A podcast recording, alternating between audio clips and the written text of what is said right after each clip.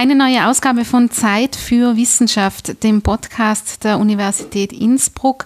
Heute wieder ein spannendes Thema, äh, wo, es, wo ich aufgrund einiger interessanter Aspekte bei meinem wiederholten Blick auf die Forschungsinteressen verschiedener Wissenschaftlerinnen und Wissenschaftler bei uns an der Uni Innsbruck wieder mal drauf gestoßen bin. Da möchte ich gerne ein bisschen nachhaken.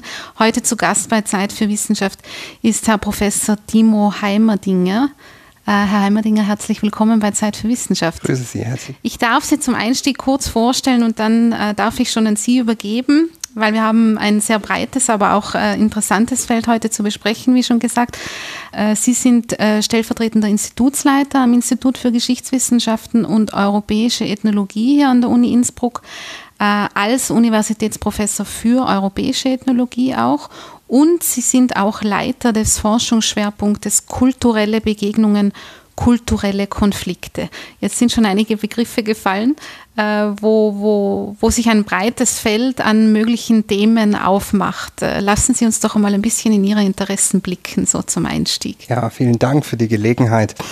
Ich fange, glaube ich, mal mit dem Begriff der europäischen Ethnologie an, weil das betrifft meine fachliche Identität, meine wissenschaftliche Sozialisation.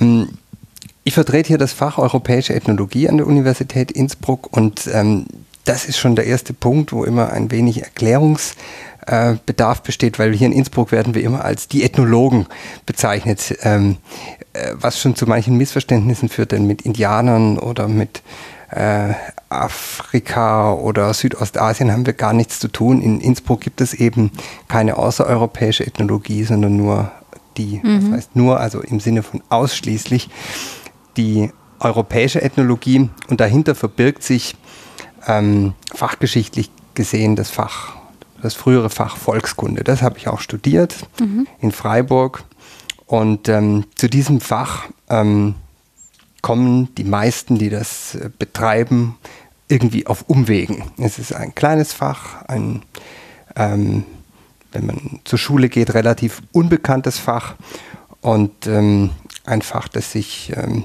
mit der ganzen Breite an Kulturphänomenen des Alltags befasst. Also die Alltagskultur der ganz normalen Leute in Mitteleuropa, so könnte man sagen. Auch das ist schon ein sehr breiter Gegenstand.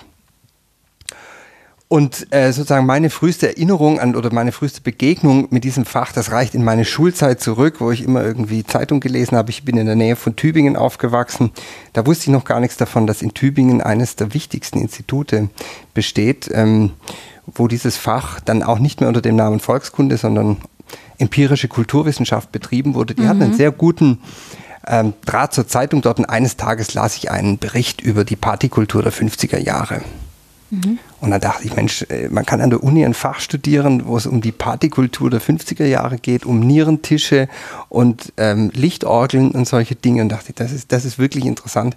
Ähm, und da bin ich zum ersten Mal mit diesem eigentümlichen Fach von der Alltagskultur in Berührung gekommen, habe es dann sozusagen irgendwo in den hinteren Winkeln meines Gehirns wieder abgelegt und habe das dann schließlich, äh, habe ich dessen wieder erinnert, als es um die Studienfachwahl ging und habe es dann in Freiburg studiert. Und ähm, sozusagen das ganz Normale, das Gewöhnliche, das Alltägliche, das Selbstverständliche, das, was zunächst mal einfach als gegeben erscheint und als ähm, ja, vielleicht trivial, äh, vertraut und, und nicht näher betrachtenswert erscheint, das zum Thema der Wissenschaft zu machen, also das Normale sozusagen als was Ungewöhnliches zu betrachten, diese, diese Blickverschiebung, die mh, mm, sozusagen ein, ein, eine neugierige, äh, eine, einen neugierigen Blick auf das ermöglicht, was vielleicht erst gar nicht beachtenswert erscheinen mag. Das hat mich unglaublich fasziniert. Und äh, so bin ich dann zunächst Volkskundler geworden und ähm, dann äh, für die Promotion habe ich das Institut gewechselt, da bin ich nach Kiel gegangen, dort wurde ich dann in europäische Ethnologie promoviert und dann äh, habe ich eine Stelle an der Uni Mainz angetreten. Da war ich dann plötzlich Juniorprofessor für Kulturanthropologie. Und dann in mhm. Innsbruck mhm. bin ich jetzt äh, Vertreter des Faches Europäische Ethnologie. Was ich damit sagen will, das Fach heißt an verschiedenen Orten etwas unterschiedlich. Ich mache mir aus diesem Namen Spiel nicht allzu viel. Es äh, sorgt immer mal wieder für Verwirrung nach außen. Es hat innerfachlich natürlich Gründe, dass wir den Fach Begriff Volkskunde nur noch sehr vorsichtig benutzt mhm. und abgelegt haben. Hier in äh, Innsbruck heißt das Fach Europäische Ethnologie und es beschäftigt sich mit dem Alltag in seiner ganzen Breite. Mhm. Jetzt haben Sie schon gesagt, der Alltag in seiner ganzen Breite, der ist auch relativ breit. Wenn Sie diese, wie ähm, ist das so eine Voraussetzung, für, um das überhaupt zu äh, studieren zu können, dass man in der Lage ist, diesen Blick zu verschieben und das Gewöhnliche als das Ungewöhnliche sozusagen wahrzunehmen? Oder sollten also ich, das eigentlich viel mehr Menschen tun? Das ist so meine Frage. ja, natürlich. Alle, alle sollten eigentlich europäische Ethnologie studieren. Nein, im Ernst. Ähm, ich glaube, dass diese, diese Grundfaszination, das Kleine zum Gegenstand zu machen, mhm. das ist irgendwas, was, das sollte man vielleicht mitbringen. Eine Lust daran, auch die, die vermeintlich marginalen Dinge ins Zentrum zu rücken. Und, und sozusagen den Reiz darin zu erkennen. Also irgendwie ein eine breites, neugieriges Interesse ist sicherlich eine gute Voraussetzung, aber eigentlich bemühen wir uns im Studium unseren Studierenden genau das zu vermitteln. Also wie kann ich sozusagen in so etwas wie einem, ähm, einem Sitzmöbel oder einem Ansteckbutton äh, ein wissenschaftliches Thema entdecken. Ja, was, mhm. was steckt da über die reine Funktion, die die Dinge haben? Äh, noch an Bedeutung, an, an, an, kulturellen Zusammenhängen noch mit drin. Das ist das, was wir so mit dem, mit dem ethnologischen Blick immer bezeichnen. Also der, ähm, der Blick auf die Dinge, als ob man sie zum ersten Mal und anders sehen würde. Tatsächlich muss man wahrscheinlich sagen, die mh, sozusagen die, die Alltäglichkeit als Gegenstand unseres Faches ähm, verleiht unseren Arbeiten nicht per se den Glanz. Ne? Es gibt mhm. andere Fächer, die, die leben viel stärker noch von der äh, sozusagen von der Aura des Gegenstandes, also die, die Kunstwissenschaften, die Literaturwissenschaft. Das sind Dinge, die beschäftigen sich mit Gegenständen, die an sich schon irgendwie diese, diese Dignität, ähm, die, diese, die sozusagen äh, die, die herausragende Bedeutung mhm. mit sich bringen, äh, scheinen zumindest. Bei uns ist es so, wir müssen sozusagen immer wieder deutlich machen, warum es denn so interessant ist, sich mit einem Paar Schuhe zu befassen als Bestandteil der Bekleidungskultur zum Beispiel. Mhm. Und warum ist es interessant? Ja, weil die Dinge eben nie nur das sind, was sie zu sein scheinen im Sinne von zweckdienlichen Objekten. Ein Schuh ist eben immer mehr als nur ein Gegenstand, um die Füße vor Kälte und Nässe zu schützen, sondern ein Schuh ist immer auch Träger von Bedeutung und Ausdruck, Teil von Lebensstil, auch Resultat ähm, wirtschaftlicher und technischer Prozesse. Also in diesem Schuh, um jetzt mal nur ein winziges ja. Beispiel zu nennen, da kreuzt sich so viel und das sozusagen herauszupräparieren und drin zu sehen, das ist sozusagen unser, unser Geschäft. Ja, und immer die Dinge dann in Bezug zu den Menschen zu sehen, die sie benutzen. Also auch die Dinge nicht nur als isolierte Objekte zu sehen, sondern immer als ähm, sozusagen Mitspieler in einem Spiel, das die Menschen untereinander spielen. Mhm. Nach Ihrer Definition jetzt oder so dieser kurze Umriss des, des ähm, Forschungsfelds oder der Ethnologie an und für sich ist das ja betrifft es dann ja so gut wie ähm, alles, was unseren Alltag, äh, in unserem Alltag vorkommt oder in unserem mhm. Leben vorkommt. Äh, wie, äh, wie haben Sie sich jetzt da auf gewisse Bereiche fokussiert oder welchen, mhm. weiß nicht, ob es die Schuhe sind oder was anderes, also welche, welche Dinge interessieren Sie denn dann da? Ja. Weil ich denke, man muss sich ja doch irgendwo Bereiche klar, raussuchen. Klar, das ist richtig. Also es gibt grundsätzlich, also Sie haben völlig recht, ganz grundsätzlich ist der der möglich, das mögliche Spektrum an Themen so unendlich breit, mhm. dass natürlich niemand das in, äh, zur Gänze abdecken kann.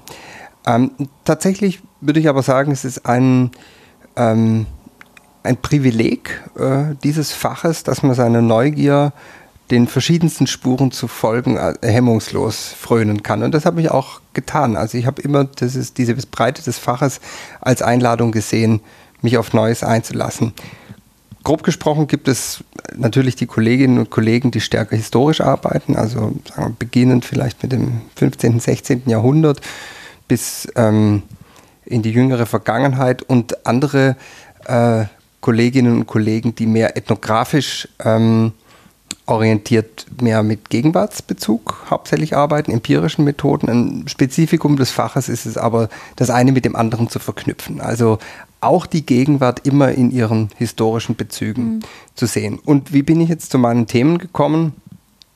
Also wenn ich äh, äh, sozusagen meine verschiedenen äh, Stufen der wissenschaftlichen Qualifikation durchlaufe, dann war es irgendwie eine Mischung aus dem, was mir über den Weg gelaufen ist und dem, ähm, was mich sozusagen äh, persönlich angesprochen hat. Also meine erste Arbeit, meine Magisterarbeit zu den, äh, zum Spiritismus im 19. Jahrhundert über die äh, rückenden Tische oder diese spiritistischen Tischrück Praktiken, das war tatsächlich ein Thema, was mir mein damaliger Professor irgendwie äh, angeboten hat, sozusagen, hat eine interessante Quelle gehabt und gesagt, wäre das nicht noch was? Und ich habe tatsächlich die Erfahrung gemacht im Laufe meiner äh, Tätigkeit immer wieder, dass fast jedes Thema, auch wenn es einem noch so skurril und abseitig erscheinen mag, äh, in dem Moment, wenn man sich stärker darauf zubewegt und sich äh, reinkniet und reinbohrt, es einen Faszinosum werden kann eine Faszination entfaltet. Das war also sozusagen an mich herangetragen. Das zweite große Thema,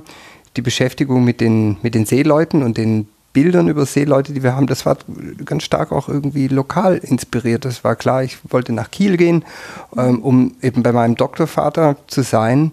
Und dann dachte ich mir, also wenn du jetzt schon umziehst und nach Kiel gehst, dann äh, such dir ein Thema, was auch irgendwie dahin passt, das irgendwie vor, einen örtlichen Bezug hat. Und dann bot sich irgendwie ein maritimes Thema an. So bin ich dazu gekommen. Und ähm, spätere Themen äh, waren dann teilweise persönlich inspiriert oder eben was ich anbot. Zum Beispiel eines der Themen, was mich aktuell sehr stark be beschäftigt, die ähm, Frage der Geschichte und des Umgangs mit Trachten hier in Tirol. Mhm. Das ist ein Thema, das hätte ich mir wirklich in meinem Studium nie träumen mhm. lassen, dass ich mich damit mal beschäftigen würde. Im Gegenteil, also so, es gab bestimmte Themen dieses volkskundlichen Themenkanons, ähm, um die ich eigentlich, ähm, sagen wir mal, auf die ich nicht aktiv zugegangen bin in meinem Studium. Und das hat Stehe, sicherlich ja. auch das Trachtenthema ja. äh, gezählt. Aber dann hier in Innsbruck ergab sich eben im Jahr äh, 2011, 2012 eine sehr lebhafte, öffentlich geführte politische Debatte um ähm, sozusagen historische und nationalsozialistische Implikationen dessen, was heute als Volkskultur bezeichnet wird. Und äh, da gab es dann nicht nur die Gelegenheit, sondern sogar fast schon die, die lokale Notwendigkeit, ein Forschungsprojekt zu machen über die Mittelstelle Deutsche Tracht, die in Innsbruck, im Innsbrucker Volkskunstmuseum, ähm, in den späten 30er und 40er Jahren angesiedelt war, wo Gertrud Pesendorfer eben damals äh, Trachtenerhebungen durchgeführt hat, Trachtenerneuerungen betrieben hat und ähm, Schnittmuster und Entwürfe hergestellt hat, die eigentlich bis in die jüngste Vergangenheit äh, rege in Verwendung waren, hier in verschiedenen Bezügen. Und diese ganze Geschichte dieser Mittelstelle Deutsche Tracht, ihre Arbeitsweise, aber auch ihre Wirkungsgeschichte ist nicht aufgearbeitet. Mhm. Und dann lag das Thema sozusagen so vor der Haustüre und es gab mhm. die Möglichkeit, ein Projekt dazu zu machen, dass ich ähm, dann eigentlich sehr gern mit, ähm, mit meinem Mitarbeiter Reinhard Bodner da drauf zugegangen bin und tatsächlich forsche ich jetzt über Trachten, was ich nie gedacht mhm, hätte. Ja. Also bevor wir jetzt da vielleicht ein bisschen mehr in die Tiefe gehen, weil da würde ich gerne ein bisschen nachhaken, äh, würde mich interessieren, von Ihrem persönlichen Zugang her verstehe ich das dann richtig, dass es Ihnen wichtig ist, dass Sie so auch in der Umgebung dessen sind, was sie untersuchen. Also wenn Sie jetzt sagen in Kiel mhm. Seefahrt und so weiter und äh, da jetzt in Tirol Trachten, was vielleicht so ein Alpenthema unter Anführungszeichen ja, ja. ist, zumindest wenn man es so von außen betrachtet. Mhm. Ähm, spielen da Dinge wie, ich weiß nicht, teilnehmende Beobachtung oder sowas auch eine Rolle, was ja in der Ethnographie oder im, im Fach der Ethnologie allgemein durchaus ein wichtiger Punkt ist? Ist das ja. eine Ursache dafür? Äh, auf, auf jeden Fall. Also der, das Konzept der teilnehmenden Beobachtung, das heißt, die Dinge nicht nur aus schriftlichen Quellen oder Interviews zu erschließen, sondern sozusagen an den, an den Praktiken in, in mehr oder weniger ausgeprägter Form auch selber teilzuhaben, mhm. um besser zu verstehen, das ist ein wichtiges Grundprinzip ethnologischen Forschens. Allerdings könnte man da natürlich sagen, ja gut, aber das lässt sich ja auch irgendwie bei, bei Themen anwenden, die nicht vor der Haustür liegen. Also ich meine, die, die nicht-europäischen Ethnologen, die forschen in Papua-Neuguinea oder, mhm. oder in der Sahelzone, ähm, wäre auch eine Möglichkeit.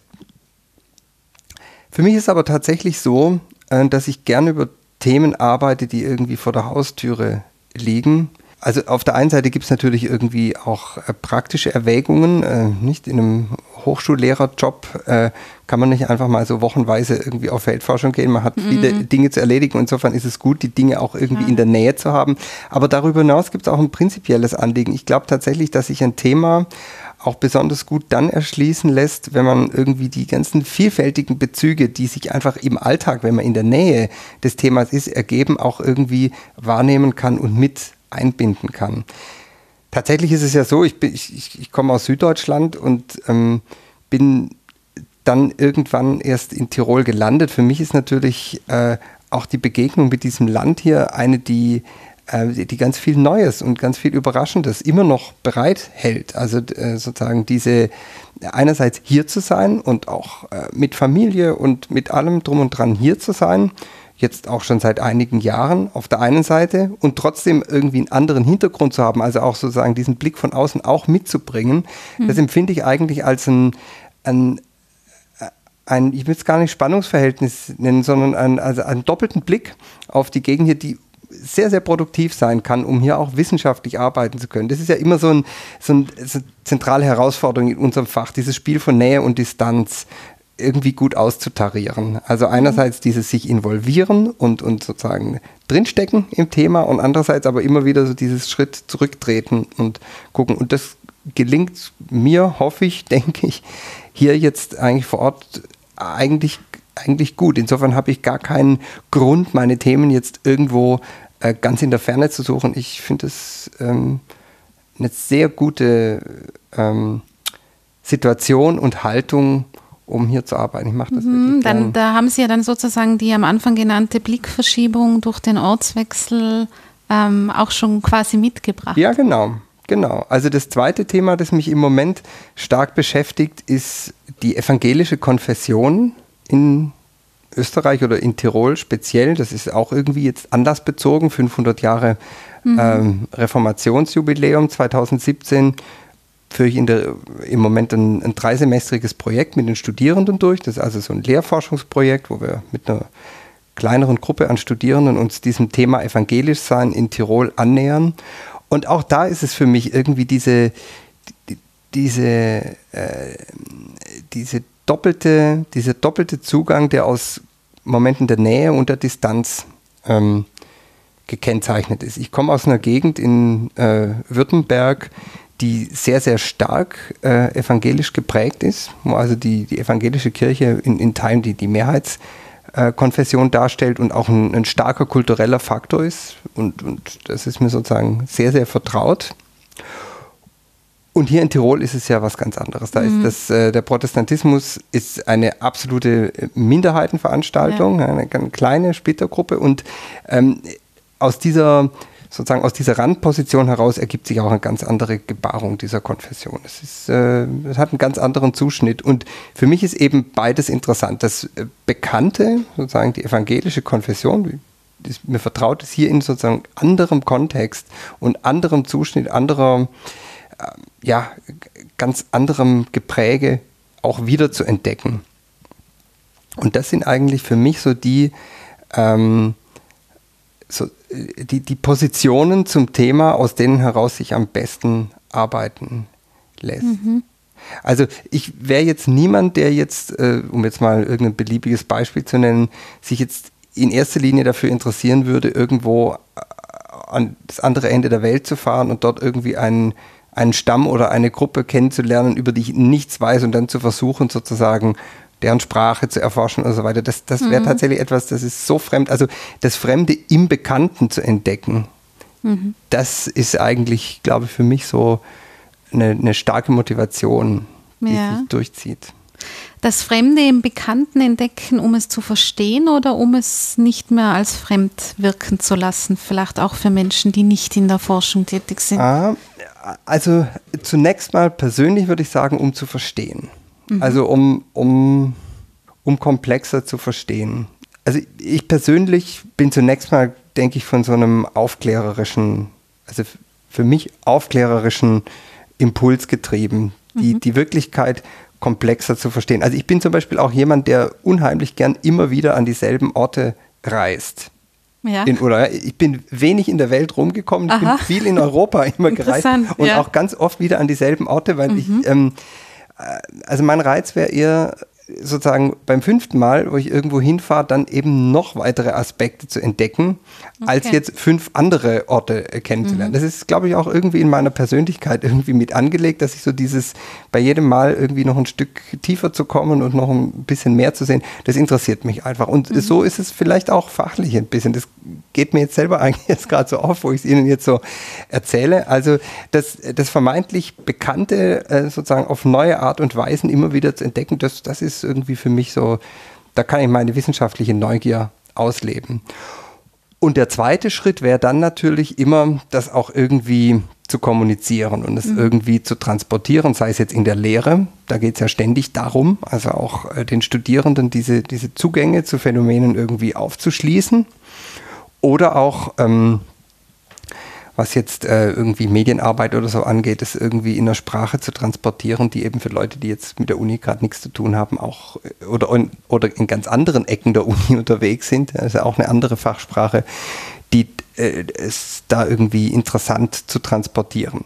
Aber mein erster Impuls ist nicht sozusagen äh, die, die Welt und die Menschen zu verändern, sondern mhm. erstmal äh, das Vorfindliche irgendwie besser zu begreifen. Ja. Mhm. Interessant, weil Sie haben ja eigentlich durch das Fach, das, das Sie jetzt selber so charakterisiert haben, dass sich mit dem Alltäglichen so stark beschäftigt, also damit beschäftigt, was jeden Menschen betrifft. Mhm. Den großen Vorteil, dass sie ja eigentlich alle Menschen ansprechen können. Bei den Naturwissenschaften zum Beispiel ist es ja oft schwierig. Da ist ja oft die Frage, ähm, gut, das verstehe ich nicht, äh, das sind Bereiche, da, da tue ich mir ähm, als Laie ohnehin immer mhm. schwer. Jetzt mhm. haben Sie ja Themen, wo sich jeder was vorstellen kann. Ja, genau. Also haben Sie ja ganz tolle Anknüpfungspunkte in die, also im, im Hinblick auf Wissenstransfer, in die Gesellschaft hinaus sozusagen. Unbedingt, unbedingt. Das ist Segen und Fluch zugleich. Ja. Es ist Segen und Fluch zugleich, weil äh, wir natürlich mit Themen arbeiten, wo auch äh, ganz viele Leute glauben, ähm, auch Experten zu sein. Ja? Also diese ja, alltagsnahen ja, ja. Themen haben immer das, das, das Problem, mir, dass, äh, ja, also wenn wir jetzt irgendwie über, meinetwegen, über die Jeans äh, irgendwie arbeiten. Mhm. Dann sagen, ja, Jeans, ich meine, äh, habe ich auch daheim im Schrank. Also jeder glaubt, Experte zu sein. Also da, da gibt es manchmal so diese Notwendigkeit, dann erstmal auch deutlich zu machen, wie jetzt eben ein wissenschaftlicher Zugang dazu aussieht. Das zweite Problem ist, dass eben diesen Schritt in dem vom in dem Gewöhnlichen auch ein wissenschaftliches Thema überhaupt erstmal zu sehen. Da muss man manchmal erstmal ein bisschen was erklären. Wenn jemand kommt und sagt, ich beschäftige mich mit Quantenmechanik, da ist jedem gleich klar, dass das äh, sozusagen ein wissenschaftliches Thema sein muss. Bei der Jeans ist es manchen nicht gleich so klar. Ähm, aber Sie haben natürlich völlig recht. Die, ähm, das große Privileg und die Chance ist, mit diesen Themen immer wieder auch ähm, verständlich sein zu können. Also die Mathematiker, die tun mir oft so leid. Wenn man die fragt, was, über was arbeitest du, dann, dann, bemühen sie sich und sagen, ja, also stell dir einen nach ihnen gestülpten Autoreifen vor und, und solche Sachen. Und die kommen ganz schnell an die, an die Grenzen sozusagen der, der Plausibilisierbarkeit ihrer mhm. Themen für, für Nicht-Mathematiker. Da haben wir es einfacher, das stimmt. Mhm. Wir müssen eher immer gucken, dass wir äh, klar machen, dass es da auch äh, sozusagen einen, einen, theoretischen Zugang auch gibt zu den Themen wie der Jeans oder dem Schnürsenkel. Ja, weil ja. es ja vielleicht nicht nur das ist, dass viele glauben, sie sind ohnehin auch Expertinnen oder Experten auf dem Gebiet, sondern dann auch vermutlich an der einen oder anderen Stelle die Frage auftaucht, die wahrscheinlich Geisteswissenschaften sowieso immer wieder haben. Ja, für was muss ich jetzt die Geschichte oder die, die Verwendung der Jeans, der Schuhe oder eines Buttons untersuchen? Genau, das, das, da geben Sie mir natürlich jetzt das Stichwort, diese diese, diese Frage, ähm, wozu denn überhaupt diese wissenschaftliche Beschäftigung notwendig sein soll, da befinden wir uns natürlich in einem ganz heiklen mhm. äh, Gelände, äh, weil natürlich im politischen und auch sonst im öffentlichen Raum immer wieder diese, diese Rechtfertigungsdiskussion ähm, und die, die, die Frage nach der Relevanz von Themen gegen, und Gegenständen ähm, angezettelt wird, würde ich jetzt mal sagen. Ähm, da habe ich da tatsächlich einen sehr, äh, sehr klaren und auch eindeutigen Standpunkt. Ich denke, es ist ganz wichtig, dass Wissenschaft sich zunächst mal äh, aus dem Bedürfnis neues Wissen zu finden, aus purer Neugier mit Themen beschäftigen kann. Ähm, also eine zu früh gestellte Frage nach Nützlichkeit oder Verwertbarkeit äh, stellt eine, eine Einschränkung ähm, oder eine Verengung des Blicks dar, die der Wissenschaft nicht dienlich ist. Natürlich ist klar, jede Gesellschaft, die sich ähm, Wissenschaft, äh, also Wissenschaften, Universitäten leistet, ähm, soll irgendwo natürlich auch irgendwie was davon haben, aber ähm, ich denke, dieser der Nutzen, den die Wissenschaften, auch die Geisteswissenschaften für Gesellschaften haben, äh, der ist nicht immer so ganz äh, auf dem direktesten, kürzesten, mhm. banalsten Weg zu erkennen, sondern dass wir natürlich tagtäglich hier Studierende ausbilden, die lernen, ihr Denken zu reflektieren, methodisch gezielt vorzugehen, Argumentationen schlüssig aufzubauen, sozusagen angemessen komplex die Themen zu behandeln und, und auch immer, was ich vorher sagte, dieses Wechselspiel von Nähe und Distanz sozusagen auf einem methodisch kontrollierten Weg zu leisten, ähm, das ist äh, über die Themen hinaus auch die Ausbildung von, von Argumentation, Denk- und Arbeitsweisen, die grundsätzlich mhm. wichtig sind und die dann irgendwo Anwendung finden können. Selbst wenn die Leute dann in ganz anderen Bereichen arbeiten, nehmen sie sozusagen eine, eine Ausbildung in, in wissenschaftlicher Genauigkeit, in Bewusstheit im Sprachgebrauch mit, die auf jeden Fall nützlich ist. Ja, also insofern sehe ich die sozusagen die Seminararbeiten, die über die Jeans geschrieben werden, äh, die werden nicht deshalb geschrieben, dass lauter Jeans-Forscher am Ende mhm. rauskommen, die dann als Jeans-Spezialisten ihren Lebensunterhalt verdienen sollen, sondern es geht auch darum, exemplarisch ähm, wissenschaftliches Denken und Schreiben einzuüben. Und allein da liegt schon mal ein großer Nutzen, den ich unbedingt mit Zähnen und Klauen immer verteidigen würde. Ja, also deshalb möchte ich mir diese Frage, ja, so, wozu braucht man Jeansforschung, äh, um jetzt bei dem Beispiel, die, die würde ich jetzt so gar nicht mehr gelten ja. lassen, sondern ich würde sagen, ähm, wir brauchen auf jeden Fall wissenschaftliche Ausbildung, zum Beispiel auch am, am Beispiel der Jeans. Darüber hinaus ähm, kann man natürlich dann vielleicht auch konkretere Anwendungsbezüge auch nehmen. Meine Kulturwissenschaft ist eine Form, wie sich eine, eine komplexe, geschichtete Gesellschaft, die sehr stark in Bewegung ist, wie alle mitteleuropäischen Gesellschaften, ähm, über sich selber, ihre eigene Geschichte, ihre Funktionsweise verständigt. Also es sind hochkomplexe äh, Gesellschaften, in denen wir leben. Das ist nicht einfach zu verstehen, was hier passiert. Und, und zwar jetzt nicht erst mit Flüchtlingsbewegungen oder solchen mhm. aktuellen Phänomenen, sondern grundsätzlich. Also wir haben so, ähm, so differenzierte und, und, und komplexe Prozesse. Da tut es gut, glaube ich, wenn möglichst viele Leute hier in unserem Land leben, die darüber auch mal eine Weile in ihrem Leben gründlich nachgedacht haben. Und also auch auf der Ebene, glaube ich, sind die Kultur- und Geisteswissenschaften und das bezieht sich jetzt natürlich nicht nur auf mein Fach, ja, das bezieht sich auf das ganze Spektrum an äh, Geisteswissenschaften, äh, sind wir schon, schon wichtig. Ja. Denke ich schon, ja, ja. Ja, ja, da würde ich Ihnen auf jeden Fall zustimmen. Aber ich glaube, man, man kann nicht müde werden zu betonen. Man hat trotzdem das Gefühl, man muss das doch nach wie vor, auch ja. 2017 jetzt mittlerweile, äh, doch immer wieder betonen. Und wenn man sich die Verteilung mancher Zuwendungen ansieht, dann ähm, finde ich immer, ist das äh, nicht ganz, ganz zu rechtfertigen. Vor allem, wenn wir uns das ansehen, was wir jetzt vorbesprochen haben, dass äh, gerade diese wissenschaftlichen Bereiche sich mit mit, mit unserer Lebenswelt äh, ganz massiv auseinandersetzen, ähm, haben sie auch eine dementsprechende Bedeutung auf jeden Fall. Mhm, mhm.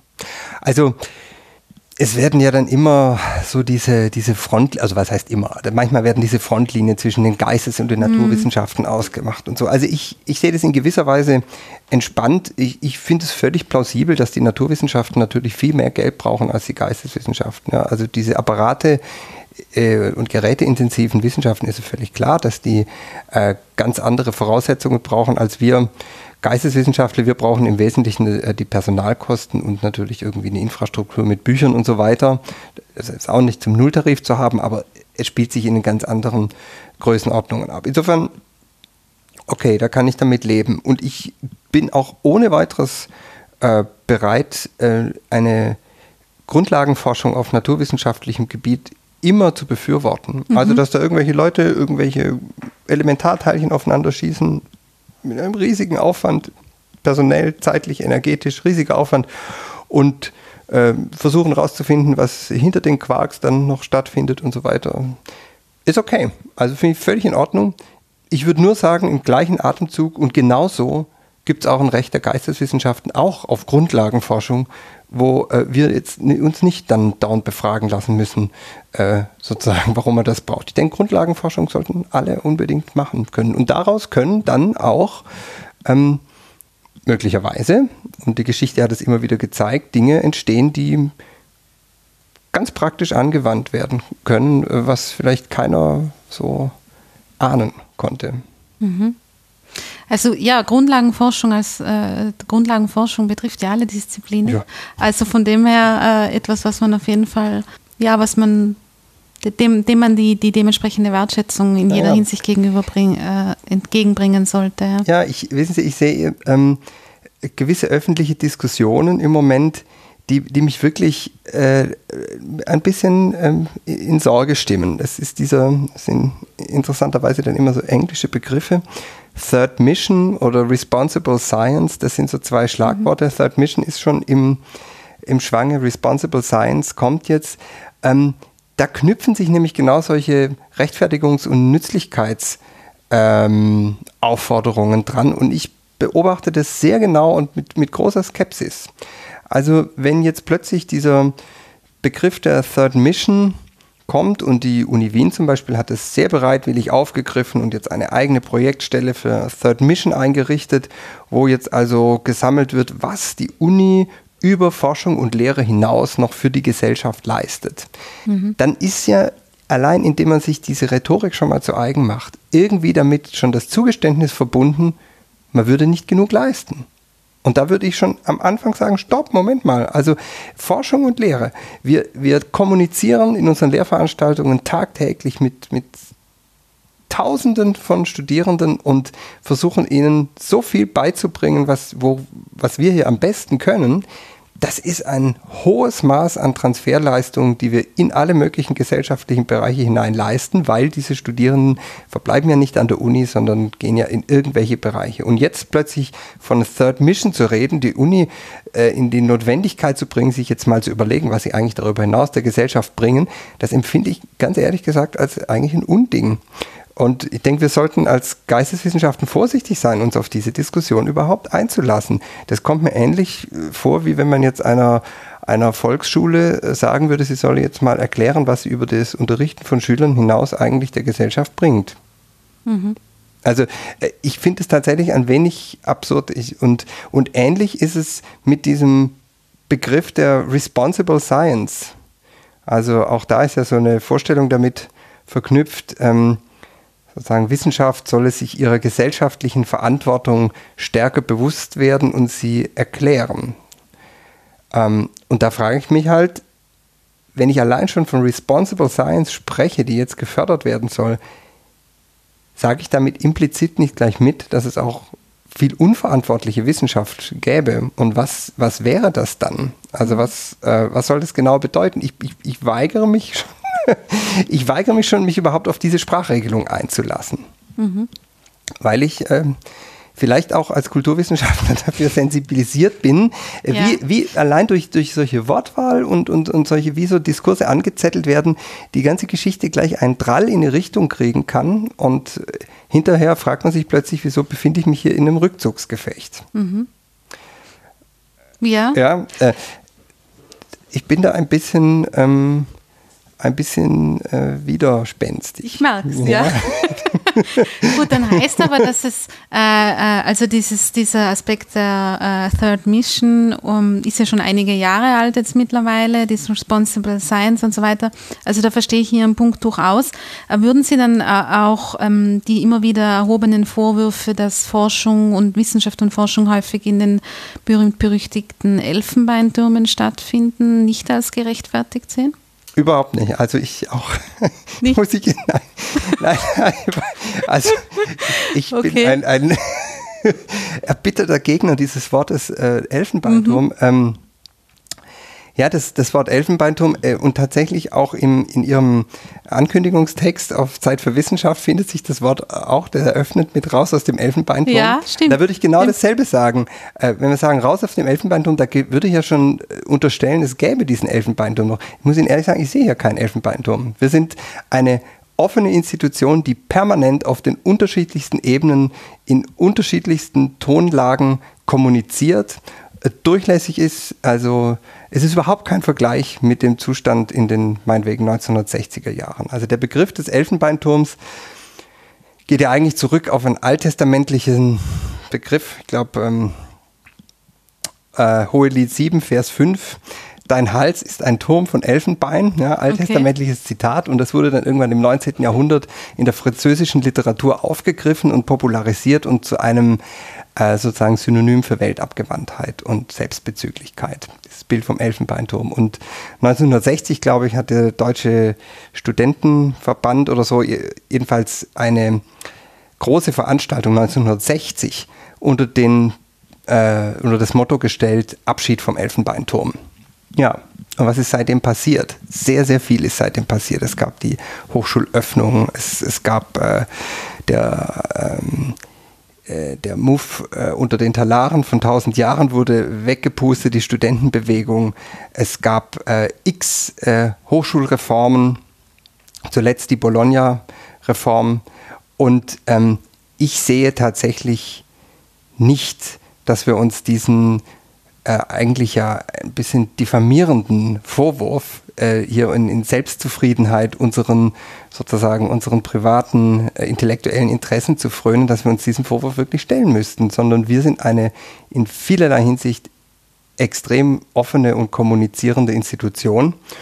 Und ähm, deshalb würde ich sagen, ähm, dieses Elfenbeinturmproblem, das ist nicht das, was uns eigentlich im Moment beschäftigt. Ich glaube sogar im Gegenteil. Wir müssen aufpassen, dass wir von lauter PR und Kinderuni und Seniorenuni und Tag lange nach der Forschung und langer Tag der Forschung und allen möglichen Öffentlichkeitsarbeitsformaten mhm. nicht sozusagen uns plötzlich der Zeitkuchen für die eigentliche harte wissenschaftliche Arbeit zu sehr zusammenschmilzt. Ich würde es mal ein bisschen umdrehen, das Argument.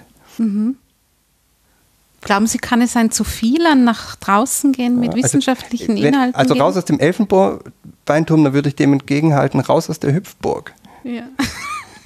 Ich glaub, ja. weiß, nicht, weiß nicht, ob schon genug Leute in der Hüpfburg sind. Äh, ja, ähm, nein, also es ist sicherlich richtig, dass sozusagen die, ähm, die möglichst verständliche und, und möglichst äh, professionelle Kommunikation von wissenschaftlicher Erkenntnis eine ständige Herausforderung, eine, ständ, eine Daueraufgabe ist, die jetzt nie erledigt ist. Und das, das müssen wir natürlich tun. Und da kann man sicherlich auch immer noch besser werden und, und so. Also das äh, ganz, ganz unbestritten.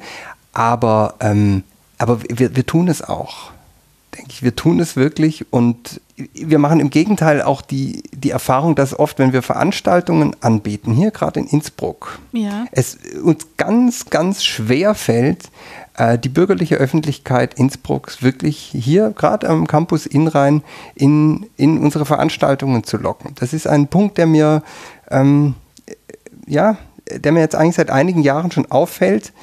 Ähm, irgendwie scheint es eine gefühlte Schwelle zu geben, der, der Stadt auch oder, oder Teilen der Stadt, der städtischen Bevölkerung in die Uni zu kommen. Und ich habe ja. noch niemand gefunden, der mir das wirklich erklären konnte.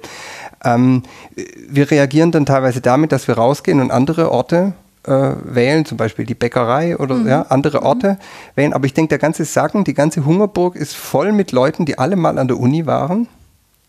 Warum veranstalten wir dann hier teilweise Vortrag, Vorträge mit international ausgewiesenen Leuten, wo dann irgendwie nur 15 Personen da sitzen. Irgendwo haben wir ein Problem, die Leute in die Uni zu holen, aber, aber nicht, weil wir uns abschotten, sondern weil es irgendwie, und da, da würde ich natürlich mich schon dafür interessieren, woran liegt es eigentlich, irgendwie ein Mobilisierungsproblem ähm, gibt. Ich denke, das, das fängt natürlich schon damit an, dass die Stadt Innsbruck sich hauptsächlich über Tourismus und Sport vermarktet und es irgendwie eine Weigerung seitens der Stadt gibt, die Universität noch viel stärker als Bestandteil äh, ihrer Identität ähm, einfach in den Vordergrund zu stellen. Ich habe mhm. auch den Vorschlag gemacht, man könnte ja auf die Stadt ähm, Schilder am Stadteingang Universitätsstadt Innsbruck draufschreiben. Ich glaube, das würde der ganzen, der Uni, die, die ein, ein wichtiger äh, ein wichtiger Bestandteil der Stadt ist. Also nicht nur personell, auch ökonomisch und äh, überhaupt äh, ist das ein großer Stand. Ich denke, das ist unterbewertet. Als ich hier angefangen habe, äh, hat mir ein alter Kollege gesagt, ähm, eins ist merkwürdig in Innsbruck, die Haltestelle der Straßenbahn vor der Uni, die heißt äh, Kliniken. Ja. Mittlerweile hat sich das verbessert, aber tatsächlich ja. ist das irgendwie ein, ein, ein bisschen symptomatisch dafür, ja, dass die, die Universität im Selbstbild der Stadt Innsbruck unterbewertet ist. Und ja, Thema Elfenbeinturm, also ähm, Oh je, da habe ich jetzt ja, ja. Nein, nein, ein Wort ins Spiel. Ja, ich merke es schon. habe ich Ihnen jetzt das richtige ja. Wort? Ja. Na, aber schön auch, dass Sie das jetzt einmal, ähm, dass wir das, äh, weil es ist ein nach wie vor, wenn man sich im Bereich der Wissenschaftskommunikation bewegt, ja. ein sehr häufig verwendeter Begriff. Als, als, als, Sympto als Symbol für etwas, was man überwinden muss und was vielleicht die Ursache dafür ist, dass nur fünf Leute in die Veranstaltung mhm. kommen. Weil vielleicht empfinden sie ja sie nicht so, aber die Menschen draußen. Ja, offensichtlich, ja. Also ja. wenn sie nicht kommen, ist es äh, offensichtlich. Äh, Gibt es da irgendeinen Grund, dass sie nicht kommen? Sei, äh, sei, es, dass es sie nicht interessiert oder sei es, dass sie, äh, ja, keine Ahnung, ähm, denken, es sei doch irgendwie ein geschlossener Raum. Ähm, gut, also wir müssen sicherlich lernen, da irgendwie noch, noch äh, besser zu werden, aber äh, sozusagen äh, das Publikum muss dann auch kommen, ja, klar, wenn man das einlädt. Also da, aber irgend, insofern würde ich sagen wir mal, der, dem, insofern würde ich schon äh, recht geben. Es gibt da sozusagen im Zusammenspiel zwischen Universität und anderen gesellschaftlichen Gruppen, da, es, es, es hakt manchmal noch. Nur dieser Begriff vom Elfenbeinturm, der, der schiebt ja sozusagen den Unis so diesen, so in einer Art Selbstverliebtheit, diesen äh, ja, ja, sozusagen die Ursache mhm, dafür zu. Und ich glaube, das ist zu kurz. Mhm zu kurz gegriffen. Das ist sicher zu kurz. Mhm. Wenn man so sieht, sicher mhm. zu kurz gegriffen. Mhm. Weil ich gerade denke, wenn man von Menschen, die außerhalb der Universität äh, aus deren Perspektive einnimmt, das Interesse für Wissenschaft und Forschung oder das, zumindest die Sensibilisierung dafür, dass das was Wertvolles und Wichtiges mhm. ist mhm. und gesamtgesellschaftlich Wichtiges ist, äh, setzt er dann schon in der Bildung, äh, in, im Kindesalter sozusagen an, dass man damit aufwächst, dass man eine gewisse Sensibilisierung dafür bekommt, selbst wenn man jetzt nicht selber eine Universität besucht hat. Also ich glaube, da bewegen wir uns auch in einem ja, ja. sehr großen, äh, ein Riesenthema, wo man ganz viele verschiedene Aspekte dann eine ja. Rolle spielen anfangen. Aber was denken Sie denn, woran liegt diese Mobilisierungsschwierigkeiten?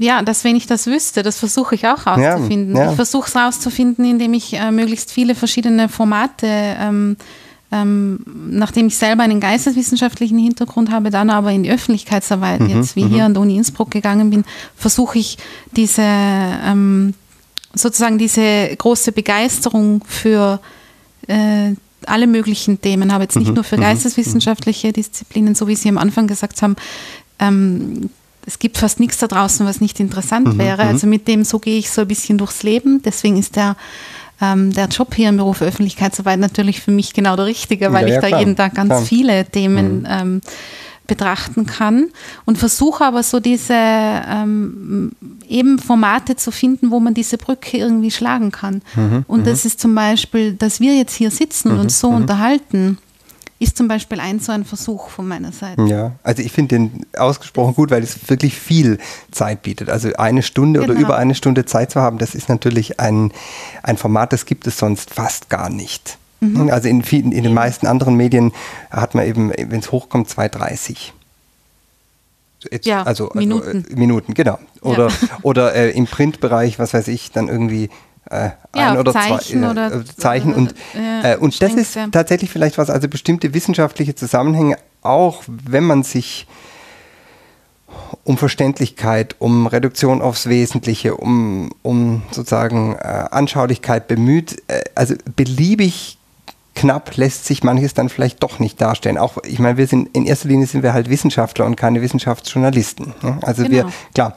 Und, und deshalb mal Zeit zu haben, was zu entfalten, ist ähm, Also mhm. ein, ein, eine große Gelegenheit, äh, die, die, ich äh, wirklich ganz, ganz, ganz Also ich kann Ihnen das jetzt auch nicht mhm. beantworten, woran das liegt mit, mit, mit zwei, drei fixen Antworten, aber ich kann, also ich versuche, ich glaube, dass da mehr Potenzial da ist mhm. Mhm. Ähm, und dass man vielleicht auch die, die neuen Möglichkeiten, die uns äh, letztlich durch das Internet ja gegeben werden, zu nutzen.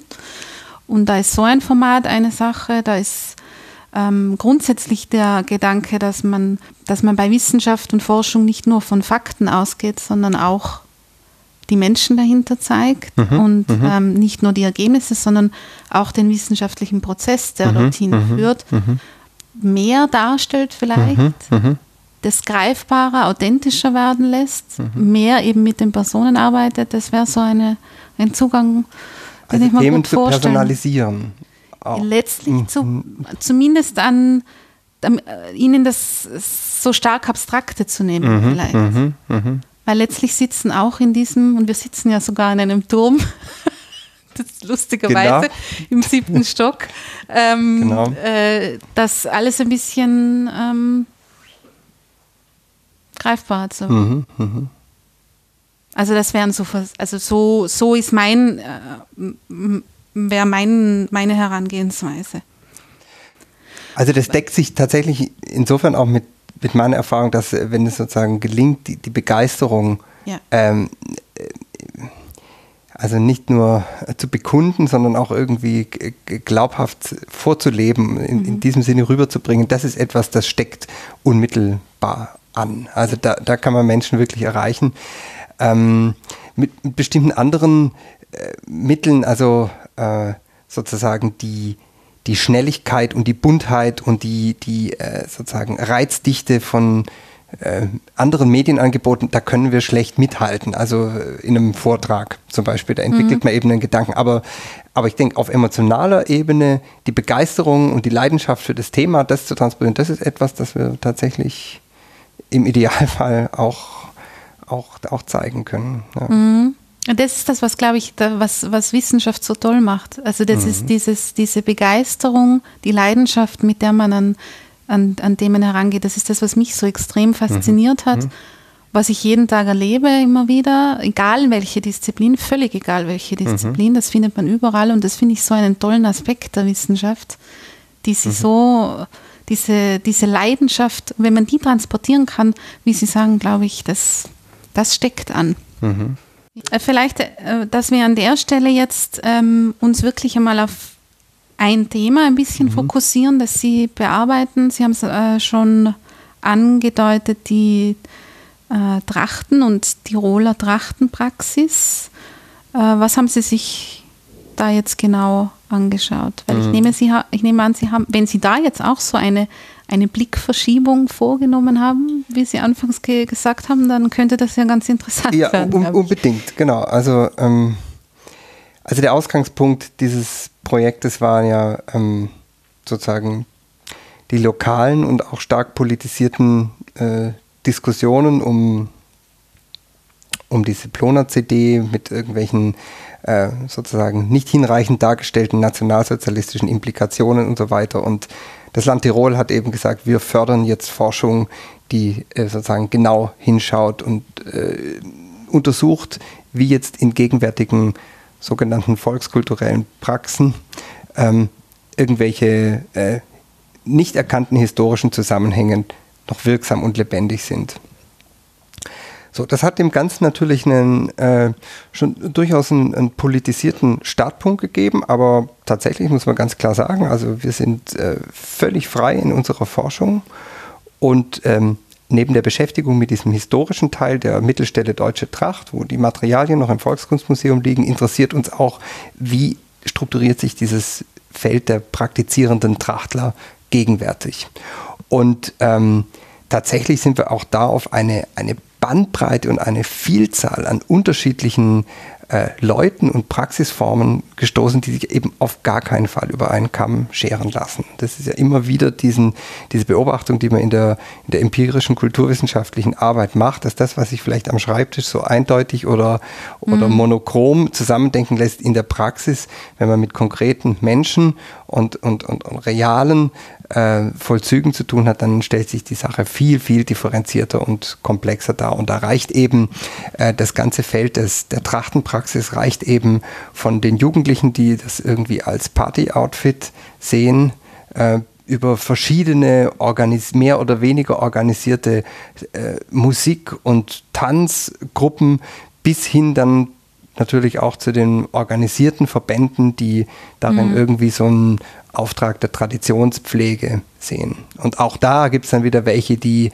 ähm, sich eher an alten Handwerkstechniken orientieren und andere, die ihren Schwerpunkt darauf legen, sich an alten visuellen Darstellungen zu orientieren. Also ein breites Spektrum und auch die Leute, die sich da tummeln, sind eben, ja, kommen aus der, aus der Breite der Gesellschaft. Und da hat es für uns sicherlich auch eine jetzt würde ich mal nicht sagen unerwartete Blickverschiebung, aber auf jeden Fall eine, eine Weitung und eine Differenzierung des Blicks gegeben, die ähm, erstens uns natürlich äh, überrascht hat und uns Neues äh, gebracht hat. Zweitens aber auch, und das ist vielleicht sogar ein wichtiges Ergebnis der Arbeit, zeigt, dass sich ähm, solche vereinfachenden politischen Verwertungen oder Zuschreibungen in diesem Feld einfach verbieten. Es ist, man kann das nicht so einfach äh, sagen, die Trachtler sind so oder so, mhm. sondern ähm, wir müssen unablässig differenzieren, immer, immer wieder differenzieren, immer wieder Unterschiede machen und ähm, deshalb würde ich sozusagen die, die, die der politischen Vereinnahmung unserer Ergebnisse immer entgegenhalten wollen, dass die empirische Wirklichkeit eben viel, viel, viel, viel komplexer ist. Und das ist eine Überraschung, glaube ich, die, die sollten wir auch gesellschaftlich sehr offensiv kommunizieren.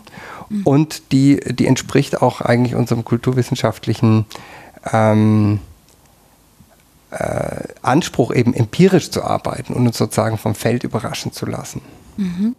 Ist das ähm, daraus resultiert oder haben Sie da den Befund gehabt, dass, dass da sehr viele Vorurteile und Klischees herrschen, was diese, wie Sie sagen, Trachtler betrifft? Oder wie, wie also da, wenn Sie sagen, dass, dass man das, ähm, diese, diese ähm, Vielfältigkeit äh, des, ja. des Themas transportieren also, sollte? Mh, also äh, ich denke von, von außen jetzt, ja, also mhm. von, äh, von, gesellschaftlichen Positionen aus, die eigentlich nichts mit Tracht zu tun haben, wird diese trachtentragende Community als monolithischer Block irgendwie wahrgenommen. Mhm. Es wird eben imaginiert als eine sehr regional stark bezogene, eher konservative, ähm, äh, monolithischer Block. Und ähm, das stimmt so nicht. Also mhm. dazu mhm. ist dieses ganze Feld der Trachtler intern auch viel zu zerstritten, als ah, dass okay. man von ja. einem monolithischen Block sprechen mhm. könnte. Verstehe. Mhm. also da gibt es da gibt's große interne Abgrenzungsbedürfnisse. Äh, ja, also die sind sich auch gegenseitig teilweise überhaupt nicht grün. Und äh, das sind Zusammenhänge, die ich erst jetzt überhaupt erkenne. Haben Sie diese, ähm, weil Sie, weil Sie erwähnt haben, dass Sie sich diese Trachtenpraxis ja auch bis in die mm, jüngere Vergangenheit mhm, hinauf angesehen haben, welche Sie haben am Anfang auch äh, das Stichwort sozusagen Nationalsozialismus genannt. Ja, also äh, unser Projekt gliedert sich eigentlich in zwei Teile und der Hauptteil ist erstmal die historiografische Aufarbeitung äh, der Arbeitsweise dieser Mittelstelle Deutsche Tracht 38 bis mhm. 45. Ähm, das ist schon ein, ein Buch für sich. Und darüber hinaus tatsächlich interessiert uns auch die Rezeption, also der dortigen Arbeit in dieser Mittelstelle Deutsche Tracht in der Nachkriegszeit bis, bis rauf in die Gegenwart. Und äh, das ist allerdings sozusagen das Spielbein unseres Projektes. Mhm. Also das Standbein ist der historische Teil. Das Spielbein, äh, da zeigt sich tatsächlich, also die Arbeiten von Gertrud Pesendorfer, die äh, wurden und werden immer noch äh, stark rezipiert, wobei sich natürlich auch durch die Debatten der letzten Jahre auch in dem Praxisfeld ein gewisses Bewusstsein dafür äh, durchgesetzt hat, dass irgendwie Pesendorfer mit ihrer nationalsozialistischen Ausrichtung irgendwie ähm, ja, mit Vorsicht zu genießen ist. Ähm, ob jetzt ein Trachtenjanker nationalsozialistisch sein kann oder nicht, das ist ja irgendwie eine ganz schwierige Frage. Zunächst mal war Pesendorfer irgendwie jemand, die gern geschneidert hat, die äh, und, und das natürlich auch mit großer Könnerschaft getan hat. Was sie aber geschafft hat, ist tatsächlich diese, diese Vorstellung von äh, regional sehr klar gegeneinander abgrenzbaren Trachtenmustern weiter zu vertiefen. Das hat sie auch nicht erfunden. Das war auch schon viel früher angelegt, aber sie hat es sozusagen weiter ausgearbeitet und weiter äh, sozusagen konsolidiert, diese Idee, dass es eben Talschaftstrachten gibt, mhm. die irgendwie eindeutig voneinander zu unterscheiden sind. Und dadurch ergibt sich, und das hat natürlich einer gewissen äh, faschistischen Ideologie in die Hände gespielt, diese Vorstellung, dass es so etwas wie eine klar erkennbare Raum- und Menschenordnung irgendwie mhm. gäbe, dass eben der Ötztaler anders aussieht als der Zillertaler oder der Wipptaler. Und sozusagen diese Ordnungsmentalität, die damit verbunden war, die wird bis heute noch gehegt und gepflegt. Also das ist dann so im Trachtenfeld mhm. eine, eine, eine in extenso praktizierte Fachsimpelei, wer jetzt genau weiß, woran man wen wie erkennt und das wird also im vorderen Teil, Teil so und hinten so. Und also diese Ordnungsmentalität sozusagen, also die Bevölkerung zu gliedern, ja. Mhm. Das würde ich sagen, ist jetzt irgendwie so ein gewisser Späteffekt dieser, dieser Arbeit, der tatsächlich bis heute spürbar ist. Das jetzt irgendwie als nationalsozialistisch äh, zu bezeichnen, das würden wir jetzt mal zu weit gehen. Aber es hat zumindest in der dort damaligen Zeit irgendwie eine Verstärkung und einen Ausbau erfahren. Und ja, das müssen wir uns dann vielleicht gesamtgesellschaftlich fragen, was bedeutet es das eigentlich, dass es so einen großen Wunsch gibt, irgendwie äh, solche, solche Ordnungsstrukturen zu etablieren und aufrechtzuerhalten. Ist, was, was ist daran so wichtig, die Menschen in Gruppen einzuteilen und erkennbar zu machen? Ja, haben Sie das als Frage abgeleitet, so als grundsätzlich, oder würden Sie das empfehlen? Weil das wäre ja. Ja, meine, das, das, ist natürlich eine Frage, die kann man jetzt den Leuten nicht direkt stellen. Also ja. Äh, das, da kann jemand, glaube ich, sehr äh, schwer drauf antworten. Also, aber das ist durchaus eine Frage, die mich beschäftigt. Ja? Mhm. welche, ähm, welche Ordnungsbedürfnisse gibt es und wie gibt es da eine Angst vor Unordnung? Mhm. Das ist ja immer eine Frage, die uns in, in, den, in, den, in vielen kulturwissenschaftlichen Bereichen beschäftigt. Warum sind bestimmte Ordnungsvorstellungen kulturell so sehr wirksam? Eine der wichtigsten Ordnungsvorstellungen ist die Geschlechterordnung, ja, die mhm. äh, die eben in, in vielen Bereichen unseres Lebens durchgesetzt ist und äh, wir sehen halt, dass die Irritation dieser Geschlechterordnung eben massive Abwehrreaktionen oder Ängste auch auslöst. Ja. Ist, ja? Und, und das ist schon eine Frage, welche, welche, wo kommen diese Ängste her? Woher kommt dieser tiefe Wunsch nach, nach Ordnung und wo ist es stärker ausgeprägt und wo weniger? Und da gibt es natürlich eine Stadt-Land-Differenz mhm. zum Beispiel. Das gilt wahrscheinlich für ähm, sozusagen die Etabliertheit von Geschlechterordnungen genauso wie für die Relevanz von Trachten. Kann man wahrscheinlich, da gibt es vielleicht eine Verbindung, aber das ist dann auf einer recht abstrakten mhm. Ebene der Frage nach, nach Ordnungsbedürfnissen. Und da denke ich, ist das, was wir mit Kultur bezeichnen, natürlich ein ganz, ganz wichtiger Faktor, dieses Bild von Ordnung aufrechtzuerhalten oder zu unterlaufen. Also das ähm, gibt es ja, gibt's ja beides. Das ist so eine übergeordnete Frage, die mich ja. immer wieder beschäftigt. Haben Sie da persönlich eine Vermutung, warum das so ist? Weil das, äh, Sie sagen ja schon, das betrifft ja unheimlich viele Bereiche. Also ja. das, äh, äh auch die Angst vor der, vom Unterlaufen der sogenannten eigenen Tradition und Kultur jetzt durch Menschen, die aus verschiedenen Gründen zu uns kommen und so weiter. Ja, das genau. ist ja ständig äh, sehr präsent. Das ist ständig sehr präsent.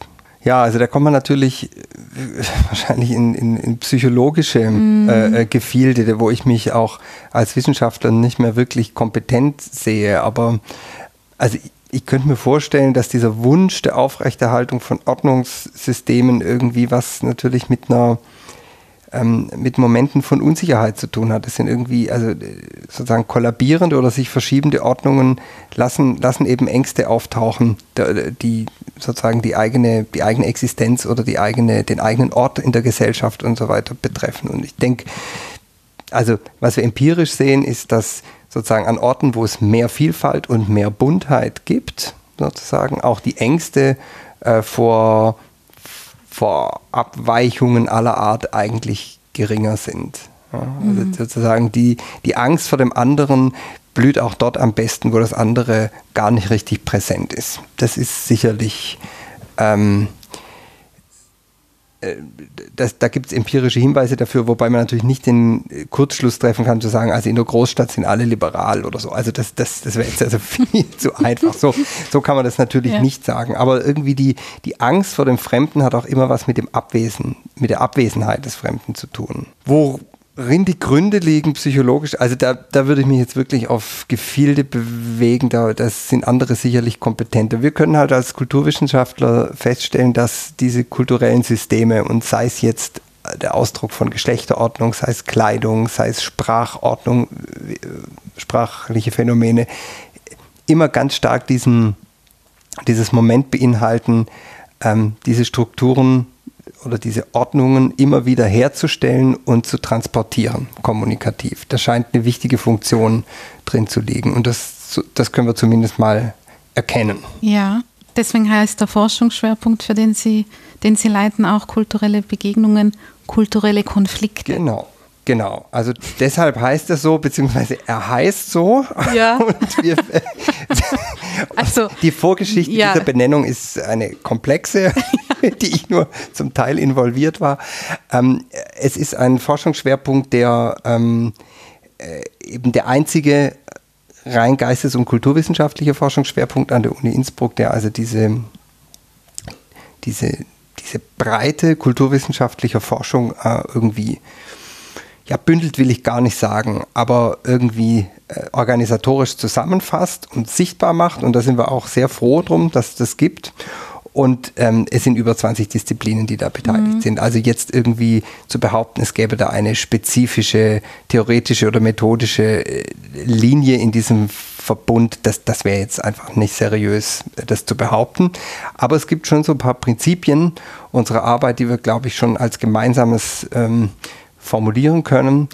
Und ähm, dazu gehört eben genau das, was ich gerade angesprochen habe, immer wieder der Versuch, kulturwissenschaftlich zu zeigen, dass das, was wir als selbstverständlich gegebene Ordnung vielleicht wahrnehmen, tatsächlich eine kulturell hergestellte Ordnung ist. Also das ist äh, auch ähm, ja, so die Kontingenzmaxime. Es könnte auch alles ganz anders sein. Ja, es ist mhm. nicht, es ist nicht äh, sozusagen naturgesetzlich gegeben, äh, dass wir uns die Welt so vorstellen, wie wir sie uns vorstellen, sondern das ist eine historisch gewachsene äh, und kulturell immer wieder repräsentierte Ordnung. Und das zu erkennen, wie solche Ordnungen entstehen und wie sie sich auch verändern oder wie sie irritiert werden, das ist etwas, was, ähm, glaube ich, alle Fächer, die in diesem breiten Verbund versammelt sind, gemeinsam beschäftigen. Und ich glaube tatsächlich, da bin ich wirklich davon überzeugt, dass wir da einen, einen, einen Beitrag leisten können zu zu der dynamischen und unübersichtlichen gesellschaftlichen Situation, in der wir im Moment äh, mhm. leben. Also um jetzt diese, äh, ich hoffe nicht wieder ein, ein Wort zu bemühen, das Sie nicht so gerne haben, aber um, um, um diese Fake News und äh, überhaupt dieser ähm, dieses Aufleben oder zumindest, ähm, ich würde nicht sagen wollen, dass es nie da war, aber doch sehr starke ähm, Wachsen und Gedeihen von nicht unbedingt äh, durch Wissenschaft fundierten ja. Annahmen und, äh, und, letzten Endes auch viele Lügen, die da äh, kursieren und sich äh, ähm, stark halten. Ist das so? Ja, also ich denke, im, im Kern ist sozusagen was was ich jetzt gerade versucht habe zu skizzieren, dieser, dieser Ansatz, also eben die Welt als eine gewordene und eine, mhm. eine wandelbare darzustellen, es ist ein sehr emanzipatorischer Ansatz, der dem eigentlich zugrunde liegt, weil er ja auch ähm, impliziert, äh, die Welt ist auch veränderbar. Ja? Mhm. Nichts ist so zwangsläufig gegeben, sondern wir Menschen stellen das auch her, worin wir leben und deshalb können wir es auch in, in unserem Sinne mit gestalten. Also dieser, dieser emanzipatorisch befreiende Grundimpuls, der da drin steckt, den, den würde ich mal in den Vordergrund stellen. Und das, da ist jetzt die Brücke zu dem, was Sie sagen.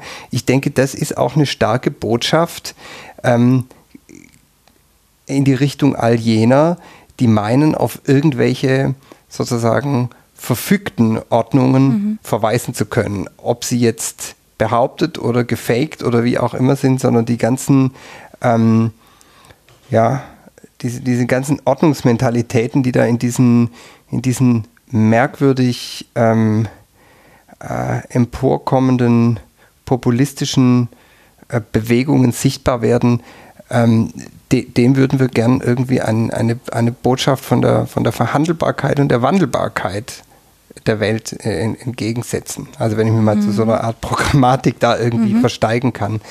Aber da würde ich tatsächlich ein gemeinsames Anliegen sehen.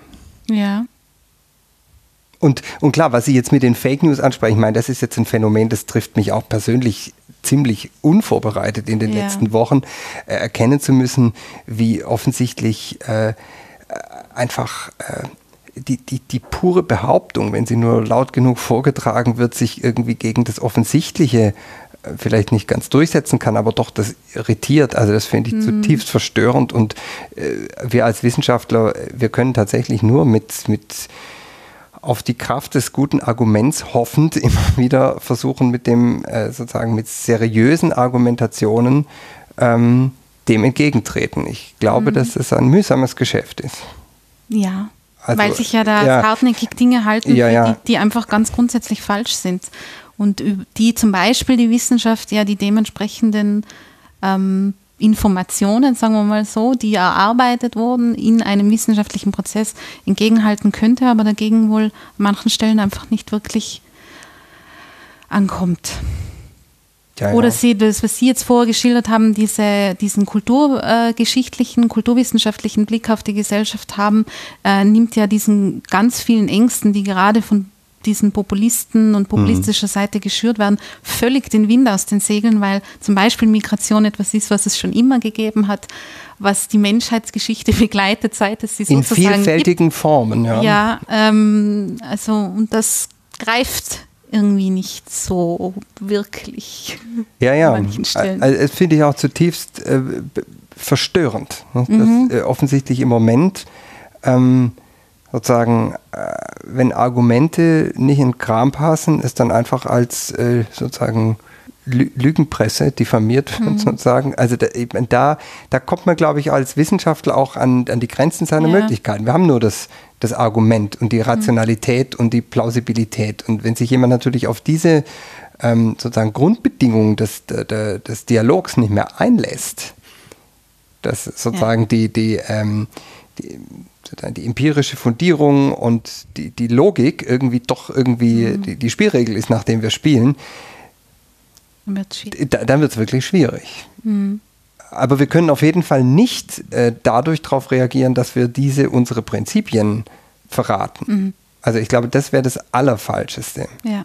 Wenn wir noch kurz bei den äh, Kultur, kulturellen Begegnungen, Konflikten und alles, was die Kultur so mitbringt, mhm. oder alle, immer wenn viele Menschen zusammen sind ja. irgendwo, äh, was wären denn so Schwerpunkte, die wir jetzt da in Innsbruck haben, wo Sie sagen, die könnte man so ein bisschen herausheben, was in dem Forschungsschwerpunkt äh, passiert? Ja, also da kann ich natürlich jetzt ganz, ganz viel sagen und ich kann mich jetzt wirklich nur auf einige Aspekte begrenzen, weil ich natürlich vielen ja. anderen auch Unrecht tue, die, mhm. ich jetzt nicht, die ich jetzt nicht erwähne. Wir haben ähm, äh, also ganz, ganz unterschiedliche Schwerpunkte und äh, ich möchte jetzt auch niemanden hier irgendwie unter den Tisch fallen lassen.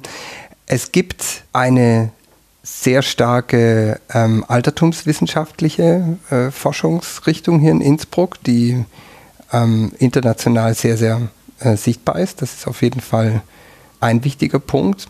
Und wir haben verschiedene Forschungszentren im, im Forschungsschwerpunkt, die, die unterschiedlich groß sind. Forschungszentren sind ja immer Zusammenschlüsse von mehreren Habilitierten oder also von mehreren Professoren, die sich so um einen Themenbereich ähm, äh, versammeln.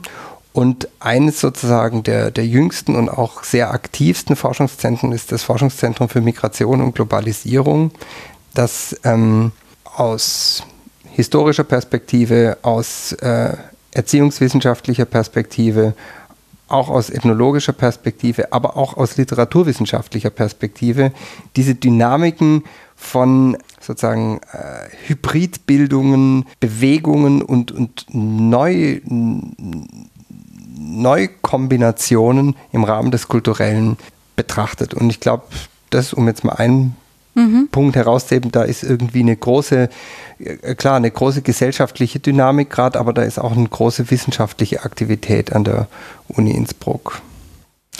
Äh, Sie haben mm, sehr eindrücklich geschildert, dass Sie die Themen, die Sie persönlich jetzt behandeln, ähm, sehr ähm, so ein bisschen an Sie herantreten lassen, je nachdem, was in ihrem Umfeld mhm. so passiert. Jetzt haben Sie gesagt, dass die Trachten und äh, die Konfessionalität oder evangelisch sein in Tirol mhm. so etwas ist, was Sie im Moment sehr beschäftigt.